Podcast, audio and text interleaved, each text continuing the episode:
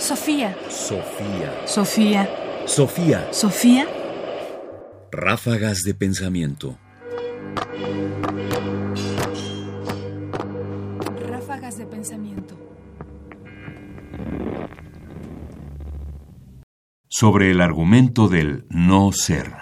No se conservan escritos directos del sofista Gorgias, sino fragmentos que nos remiten a lo que éste escribió. Lo que vamos a escuchar es justamente un fragmento conservado por Sexto Empírico, en que se describe qué podría haber tratado Gorgias en su libro sobre el no ser o acerca de la naturaleza. El sofista Gorgias de Leontinos, en su tratado acerca del no ser o acerca de la naturaleza, dispone en orden tres cosas capitales. Primera, que nada existe. Segunda, que aunque exista, es incomprensible para el hombre. Y tercera, que aunque sea comprensible, ciertamente es incomunicable e inexplicable al vecino. Así pues, que nada existe, lo considera de esta manera. En realidad, si algo existe, ciertamente es o el ser o el no ser, o es tanto el ser como el no ser. Ni existe el ser como lo demostrará, ni el no ser como lo sugerirá, ni el ser y el no ser como también lo enseñará. Por tanto, no existe algo. Verdaderamente el no ser no existe, porque si el no ser existe, existirá, y al mismo tiempo no existirá, pues en cuanto es conocido como no ser, no existirá, y en cuanto existe el no ser, existirá a su vez. Y es del todo absurdo que algo exista y al mismo tiempo no exista. Por tanto, el no ser no existe. Y además, si el no ser existe, el ser no existirá, porque estas cosas son contrarias mutuamente. Si al no ser ha ocurrido el existir, al ser ocurrirá el no existir.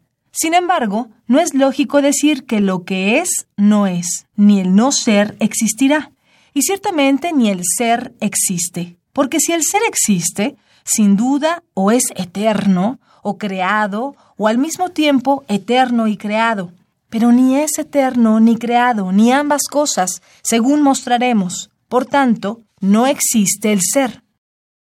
Gorgias, acerca del no ser o acerca de la naturaleza, como lo cita Sexto Empírico en Contra los Matemáticos, libro séptimo, línea 65 y siguientes. La filosofía heredó sobre todo de la disputa entre Sócrates, Platón y Aristóteles con los sofistas la idea de que los sofistas eran alguien que buscaba deliberadamente engañar y que para lograr su cometido lo que hacían era construir argumentos que parecían plausibles pero que en realidad eran falsos y que la filosofía era un instrumento que permitía justamente desarticular la falsedad de estos argumentos para mostrarnos la verdad.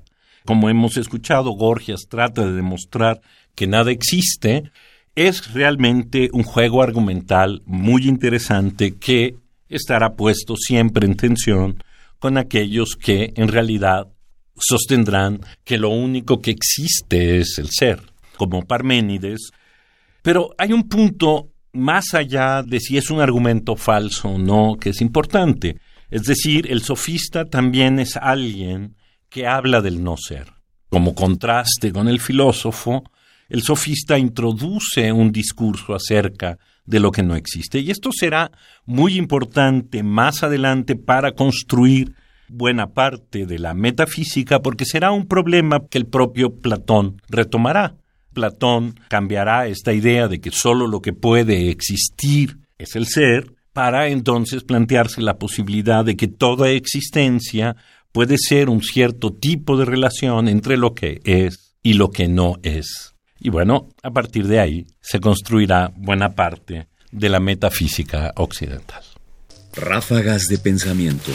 Más información en la página ernestopriani.com. Busca el podcast en www.radiopodcast.unam.mx diagonal podcast. Comentarios: Ernesto Priani Saizó. Producción: Ignacio Bazán Estrada. Sofía. Sofía. Sofía. Sofía.